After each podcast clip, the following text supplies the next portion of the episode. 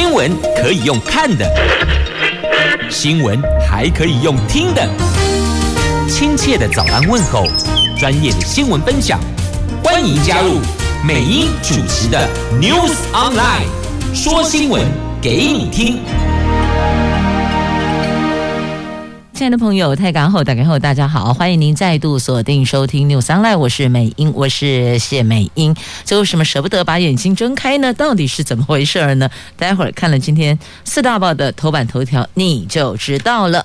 那现在我们先来关注天气概况。北北桃今天白天的温度介于二十五度到三十四度，竹竹苗二十六度到三十四度，全部都是阳光露脸的晴朗好天。天气呢？好好天气应该有好心情吧？好，来看一下这好心情在哪里？又为什么舍不得把眼睛睁开呢？好，来看一下《自由时报》、《联合报》跟《中时》头版头条，指的都是哦，这国产疫苗高端解盲二期解盲成功，拼七月份要开打。但是《联合报》的头版头条的新闻标题是说，高端解盲保护力未知。专家直言无法与国外疫苗比较，食药署同一天公布紧急授权标准。好，这个是联合报的头版头条的新闻标题。那自由同样讲到这一则，说高端拼七月开打，二期解盲成功。中国时报头版头条针对这一则的新闻标题是说，中研院院士陈培哲指，这个昨天的解盲成功是。既定剧本毫无意外，高端宣布二期解盲成功。好，看到这，你到底跨无还是跨博？你跟他不飒飒哈啊！解盲成功，保护力未知，无法跟国外疫苗比较，这到底是要打还是不要打呀？有一个问号出来了。好嘞，《经济日报》头版头条：上市柜的营收写下最旺的五月，所以舍不得把眼睛睁开。不觉得现在张开眼睛看到的？都是大概生活上必须要配合防疫指引的防疫作为，觉得还是生活颇为紧张哦。那看到了上市柜营收最旺五月，哇，太好了！你们觉得好像梦幻一样哦？但这是真的，这是真的啦！一百二十八家公司创下新高，鸿海、蝉联业绩王连。三个月站稳三兆元的大关呐，那台积电的营收向上，六月强弹。好，这是在《经济日报》头版头条。来，我们逐一来看详细的新闻内容。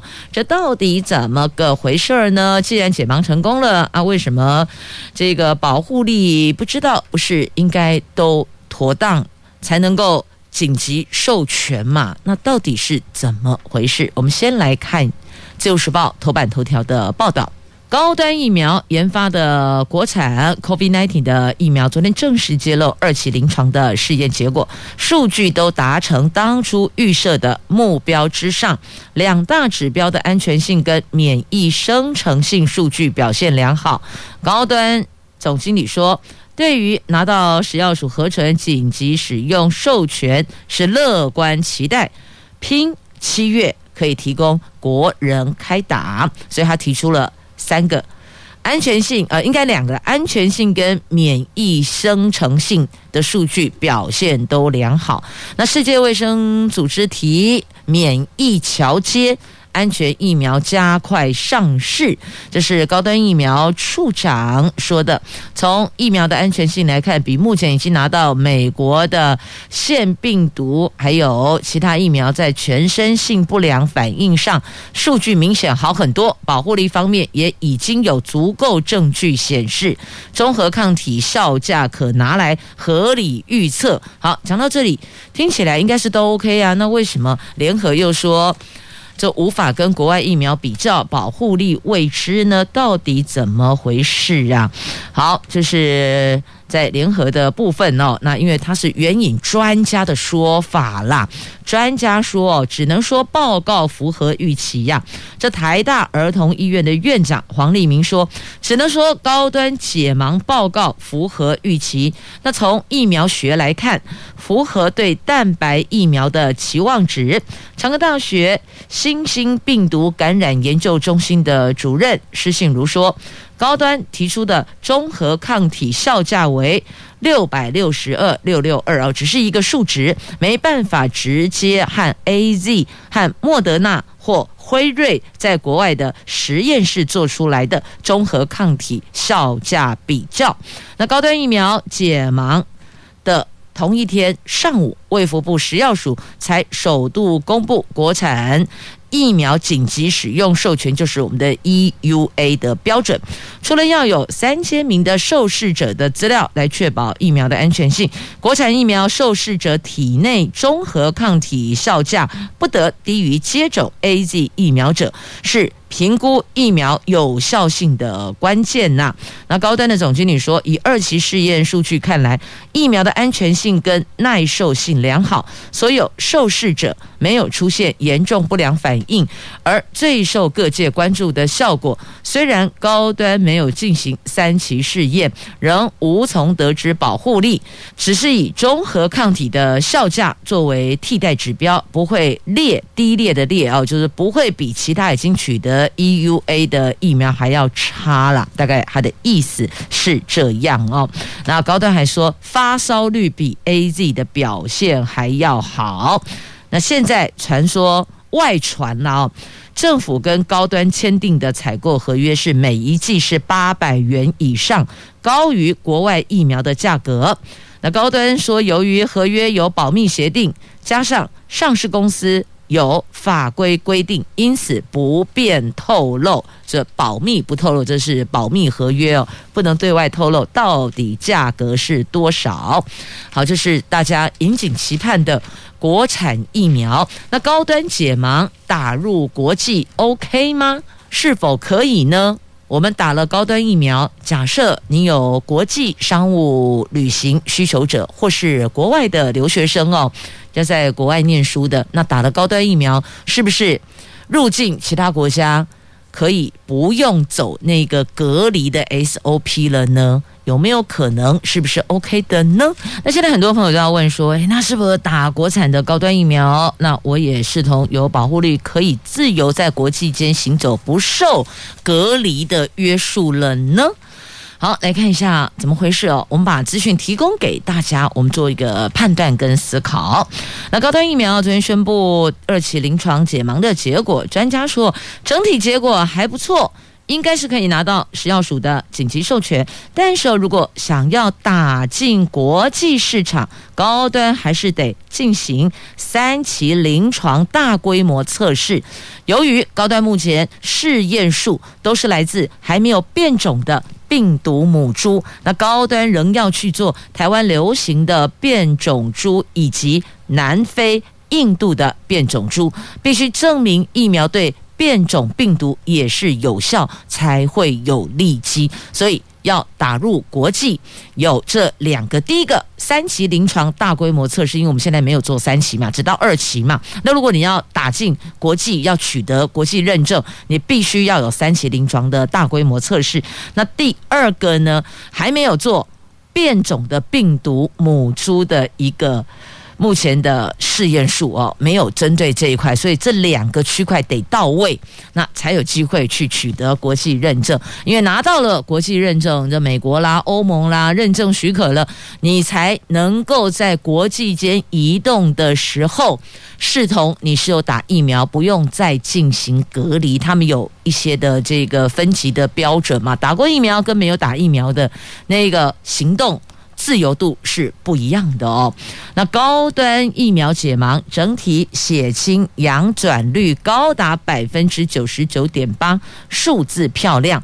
但是依照卫福部食药署通过紧急授权规定中，国产疫苗第二期临床试验所得中和抗体的效价，必须证明不能比 AZ 疫苗差。那专家说呢，目前并没有标准，因此公布数值无法比较高低，单纯就是一个数据，它就是一个数字，它没有办法去做一个对比哟。那但你必须要把这个部分。拉出来，真的做了比较，才能够证明我们的疫苗比不比 AZ 差了哦，一定要在它之上了。那台大医院临床试验中心的主任陈建伟说呢，对于高端说明的数值，因为没有更多的数据，科学上有太多的不确定性，所以呢没有办法进行评论。那台大儿童医院的院长黄立明则说，这哪能叫好，请不要关起门来自嗨。从以疫苗学来看，就只能说符合蛋白疫苗的期望值没有多厉害，不用太高兴。大多数民众看不懂临床数据中的专有名词，说真的，我们真的看不懂。除非在这一块你有接触过，亦或者工作，或是过去学习上，或是其他的场域有接触过，你可能才比较能够理解哦。像一般民众大概看不懂。免疫生成性、血清阳转率、综合抗体几何平均效价，看到接近百分之百的百分之九十九点八，觉得是台湾之光。那黄院长说，并没有要泼冷水啦，综合看来就只是合理，没有太大惊喜。所以这高端解盲，如果拿到了我们的紧急授权，那是不是如果有民众问哦？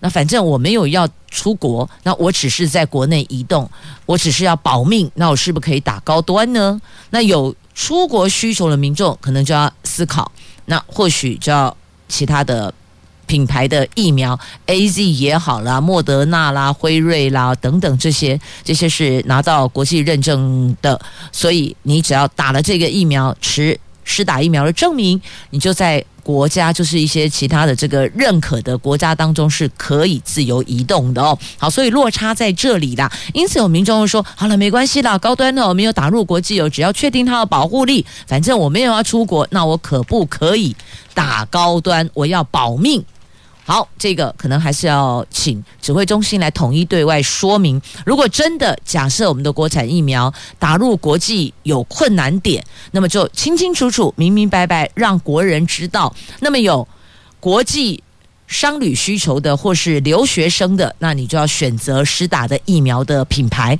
那其他如果确定没有要出国的，那或许也可以选择国产的。这个就看消费者的需求来决定市场的供需了嘛，但是前提是要有保护力啊。所有国人要求的就是希望这个能够保命有保护力，这样子基本上就比较能够接受了啊。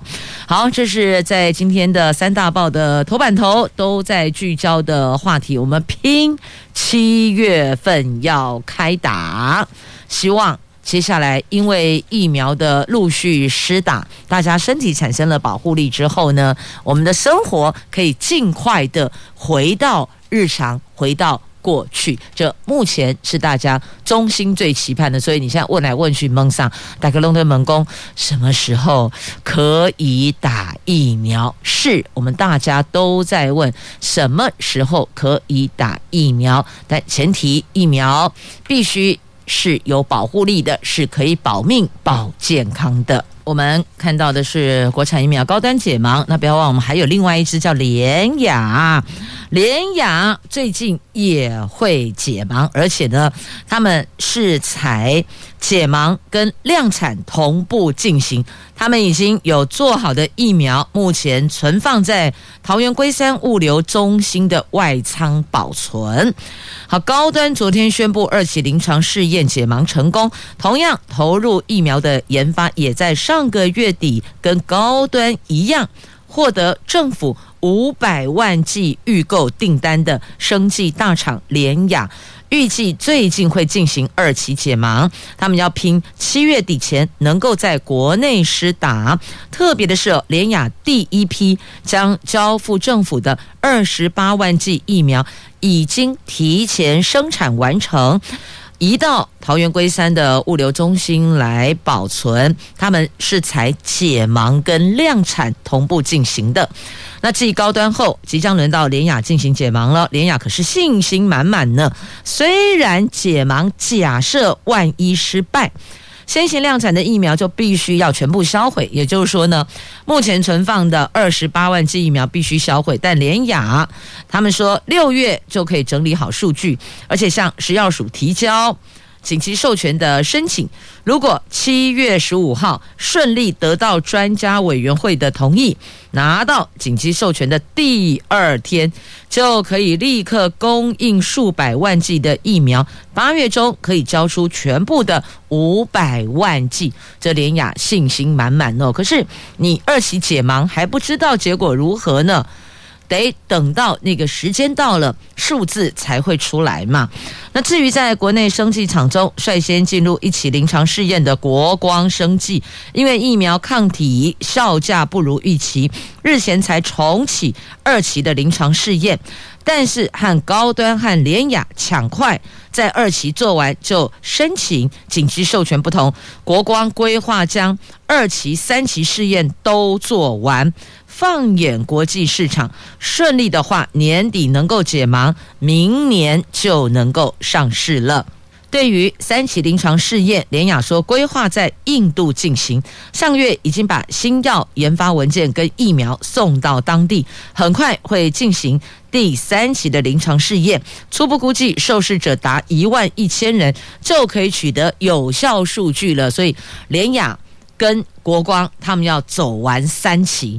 二期先拿到紧急授权，国内先施打，但三期同步在印度进行。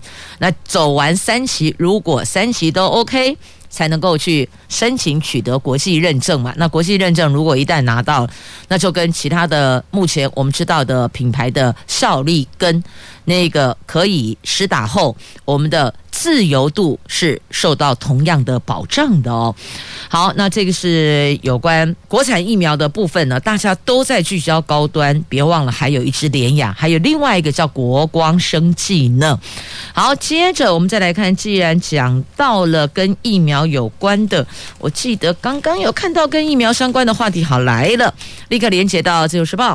头版版面有这一则哦，台北市的疫苗之乱呐，有六家诊所，大概有两千剂，怎么回事？为什么会这样？因为市卫生局通知这些疫苗施打站点的诊所，说六月九号要打完，就是说他给了你一个最后的期限，这个期限必须要把疫苗全部施打完毕，所以。他们得想方设法，只好怎么啦？像第一波爆出来的这家诊所，就找来他们的志工来施打疫苗。那这整个事情就是这样子出来的哦。那台北市的卫生局长提出请辞，那柯文哲未留，但是有强调哦，调查完还是要进行惩处的，因为这各局处的首长是难辞其咎的哦。你是。还是得担待相关的责任，无论你这个事情是分配给哪一位团队的伙伴同仁去完成，但是你就是难辞其咎啊，错就是错，会查会给大家一个交代哦。所以源头就在于说，有给了一个 deadline 时间，你必须在这个时间之前把疫苗都打完。奇怪，疫苗为什么打不完？因为你必须要符合我们的顺位。第一顺位、第二顺位、第三顺位，譬如说现在说先开放一到三顺位的人可以施打，那么就赶紧去登记。那如果没有被开放的顺位的人是不能施打的，所以有些诊所的疫苗就还有剩余。等一下啦，阿贝安诺，那只好他们就自己想方设法，结果踩到红线，这下子不仅要罚两百万元，而且诊所的执照还会被吊销哦。所以你看这个。事情演变到现在，怎么会有这样的状况呢？所以称之为台北市的疫苗之乱呐。好，疫苗讲完了，接着来看的这个是我看一下，好，来看中时头版下方的这个确诊的数字哦，昨天新增两百六十三例本土确诊。好，这让大家那数字知道一下，最近大概都是两百多例哦，跟之前我们听到的三百多、四百，最高我记得好像有六百多嘛哦，一路下来现在大概维持在两百多，比较有一点像是 hold 住、控制住了。那有人就问说，那如果这样下去了，请问一下，六月二十八号之后，是不是有可能三级警戒就可以解除了呢？那陈时中指挥官说，六月二十八号之后考虑啦。各地分级警戒，就可能不是大家都同样都是三级呀，啊，或是有些地方可能就可以舒缓一点到二级呀，类似用这样的方式去做一个分级警戒哦，但还是得看这段时间 O 不 OK 呀。就讲到疫苗，大家抢着打，现在又传出说张荣味的女儿也插队。施打疫苗了哦，那陈时中说要查呢。时代力量呢踢爆说有特权打疫苗，结果自家的议员也已经接种完毕了。好，这些都让指挥中心去查吧。全民引颈期盼的疫苗，为什么有些人不在顺位之列，却可以先打疫苗？请给大家一个交代吧。好，接着我们再来看中时头版下方，这除了疫苗之外，大家问说什么时候可以解除警戒啊？赶快回复到过去的日常吧。尤其是做生意的店家是哀鸿遍野，亚琪亚马西亚，他们说要申请补助，但是发现有些人部分条件资格可能没到位哦，因此生意做不成，没收入，还得养家活口，又拿不到补助，这到底该如何是好呢？好，所以都希望疫苗到位，解除警戒，就是大家目前最引颈期盼的八个字。意味，呃，疫苗到位，解除警戒。这疫情新增了，昨天两百六十三例的确诊，有二十八例死亡。去年以来累计总共三百六十一人死亡。指挥中心说，就整体病例的发病日跟裁减日进行分析。疫情有下降的趋势，但是状态并不是很明显。为了要找出潜藏的病例，所以宣布了将在社区推动广筛四大策略，包括广设筛检站、协助企业自主快筛、导入诊所自费快筛。引进再加快筛，这是四大策略。虽然政府认为疫情在控制中 hold 住了，但是呢，公卫界的专家一直认为国内的筛检量不够大，是因为没有筛检，所以数字才会维持目前这样。如果进行广筛、普筛、全面筛检，恐怕这个数字不仅只是这个，因为有些是无症状的确诊者，他自己也不知道。这必须要透过筛检才知道，原来这个人是有传播力的无症状的筛呃这个确诊者。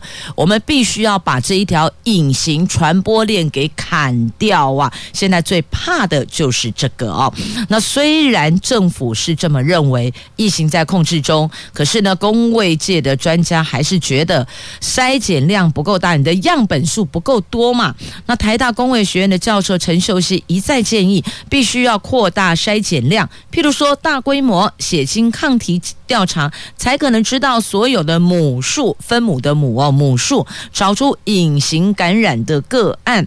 那指挥官说，他也希望把潜藏的病例发掘出来。但从五月中旬以来，社区筛检站已经从三个站点提升到一百一十一处，每天的 PCR 检验量也从两万七千多件提升到八万多件，将在社区推动。四大措施包括广设筛检站、协助企业自主快筛、导入诊所自费快筛、引进在家快筛等等哦，有这四大措施了。现在已经有两家厂商申请在家快筛机制，将尽快完成审查。日后民众如果在家快筛呈现阳性，必须自行去社区筛检站做 PCR 检测，确定是不是啊？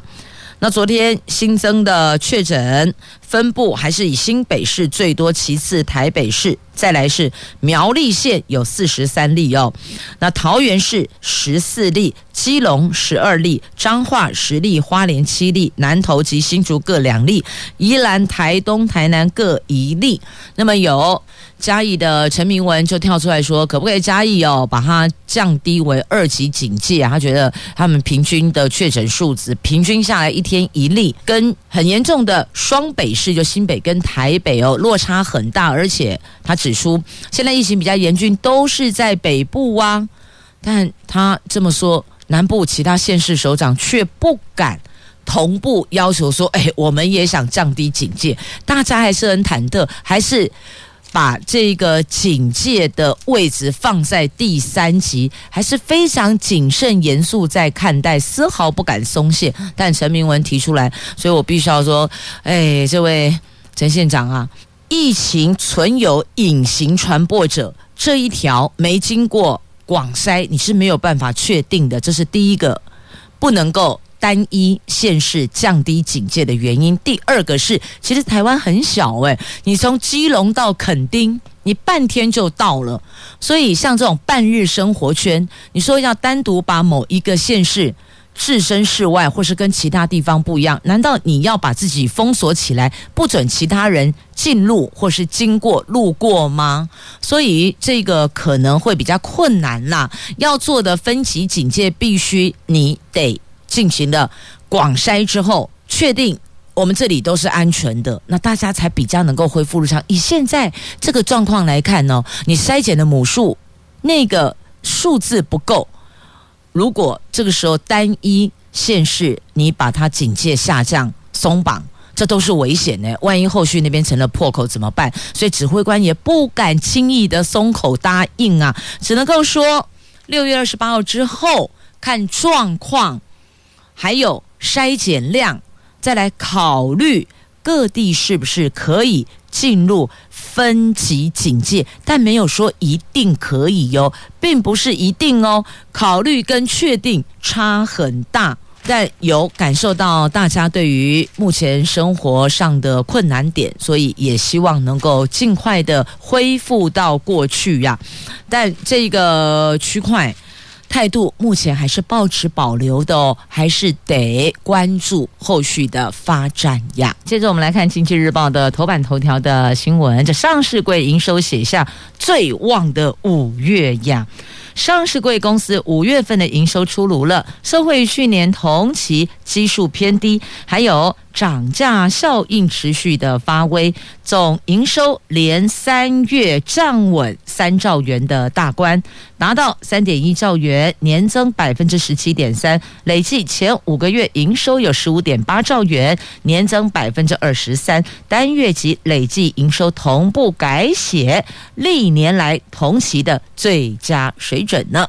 展望六月份的营收表现，虽然在家上班的需求持续热络，但是因为零组件缺货问题干扰，加上疫情严峻，上述个公司六月营收恐怕会比五月递减。幸好晶圆代工、IC 设计、货柜航运等相关涨价概念股仍然是佳期可期呀。好，这是在《经济日报》头版头条的新闻哦。那也看到了，鸿海蝉联业绩王呢，有一百二十八家的公司创下新高啊。那台积电的营收向上，六月强弹，所以呢，这有网友哦，就开玩笑的打趣的说。那只要这几家晶圆大厂喊说没有疫苗，我们明天开始停工。只要宣布停工，有人就说第二天全世界疫苗都到台湾来了，因为就怕这些晶圆厂停工会影响到其他的生产链，所以呢，有人就说这几家台积电啦，或是鸿海啦，只要这几家大厂一致对外宣布。台湾疫苗数量不够，我们就不动工、不开工，我们就停业停工，马上全世界疫苗都送过来了。好啦，这只是网友这期盼、可盼、渴求疫苗想到疯了哦，有人这宅在家闲来无事哦，发发梗图哦剖剖梗文哦，有人是这么说的哦。可是有人想想，好像也挺有道理的，不是吗？早知道我们最强的筹码握在手上，那还有什么好害怕的？拿出来谈判呢？早八百年，四千六百四千六百万剂疫苗应该全部都到位了哦。继续呢，我们来关注哦，《联合报》头版下方的新闻，这未个未来几个礼拜之内呢，停了将近四年的台湾美国的贸易要重启谈判了哦。这美国贸易代表署发布新闻稿说，美国贸易代表戴琪。十号，透过视讯会晤台湾的政务委员邓振中，承诺未来几个星期内举行第十一届的贸易暨投资架构协定的会议。这是戴琪三月十八号宣誓就职以来第一次和台湾对口联系。而且重启已经暂停大概有四年的贸易和投资商谈呢。那美国贸易代表署说，戴奇在会中强调美国贸易和投资关系的重要性，而且强调拜登政府以劳工为中心的贸易政策优先。戴奇也表达美国持续有兴趣在多边组织里跟台湾在共同关切的议题上合作。台湾共同关切什么？当然就是我们的国防还有经贸的问题呀。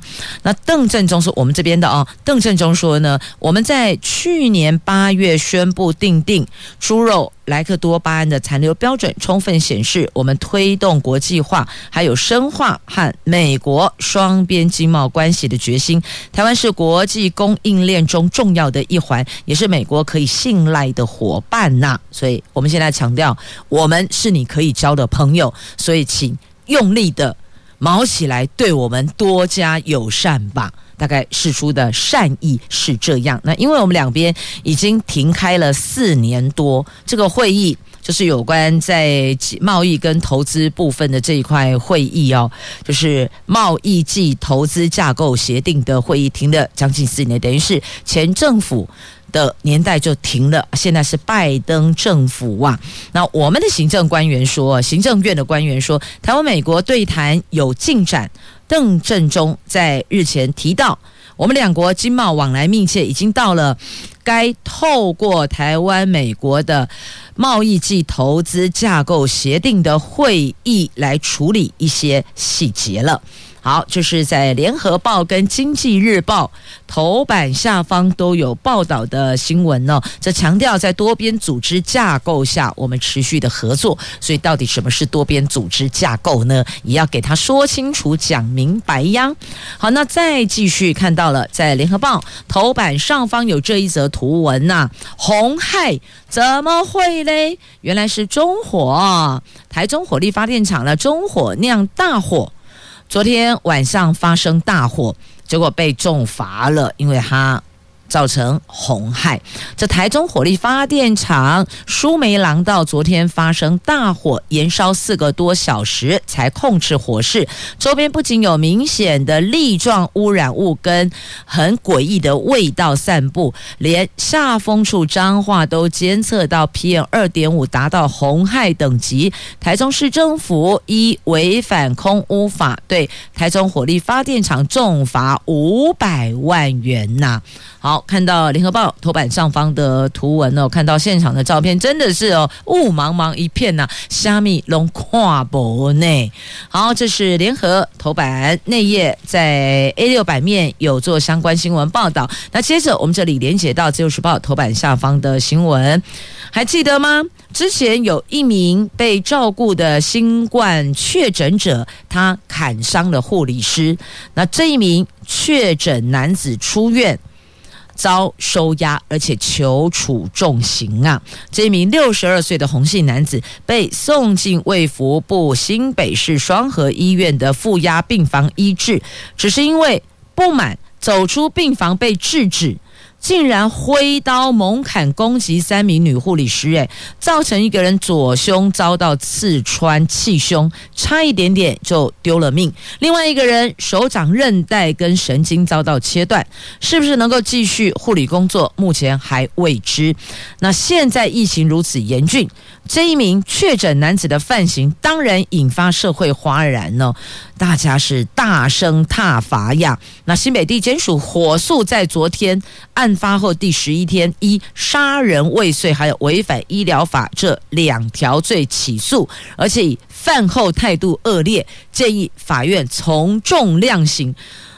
记得这事情刚发生的时候，好多人骂翻嘞，有些确诊者没有病房，甚至只能慢慢的等，而他有病房是负压病房医治，还不爽。还要走出病房趴趴走，当然会被制止啊！你是确诊者，你怎么可以走出来？这样子就不爽了，就持刀砍伤护理师。我觉得这个人真的是罪大恶极呀，一定要从重量刑。你看，在其他在等病床的人心里是作何感想呢？真是昏了。好，再继续，我们来关注《旧时报》头版，还有这一则图文：客家电视台报喜啦，纽约电视奖，我们可是有入围，而且入围五大奖呢。美国纽约电视奖日前公布了入围名单，客家电视入围五项大奖，其中有一部电视电影。大吉大利，阖家平安，这很多人都说吉要大吉大利，你是有边念边吗？这个字念桔，桔梗花的桔，大吉大利。好啦，你要念大吉大利也可以的，欢一点后，好不好？知道你在讲哪一个就好了。那这个大吉大利，阖家平安获得金钟奖迷你剧集女主角奖的吴亦蓉，她。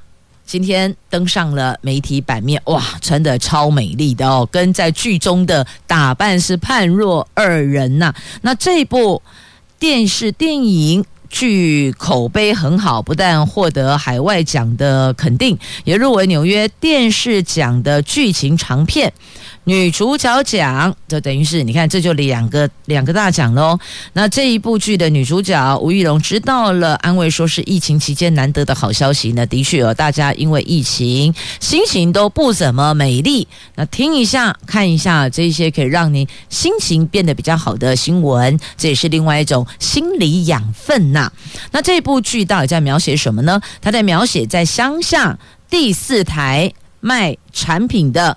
熟女主持人追求简单的爱情过程中，为了工作和公司的上司发生了不好的这个互动哦。那面对家人，家里头有母亲啊，有孩子啊，哦，有先生啊，改变原本的生活。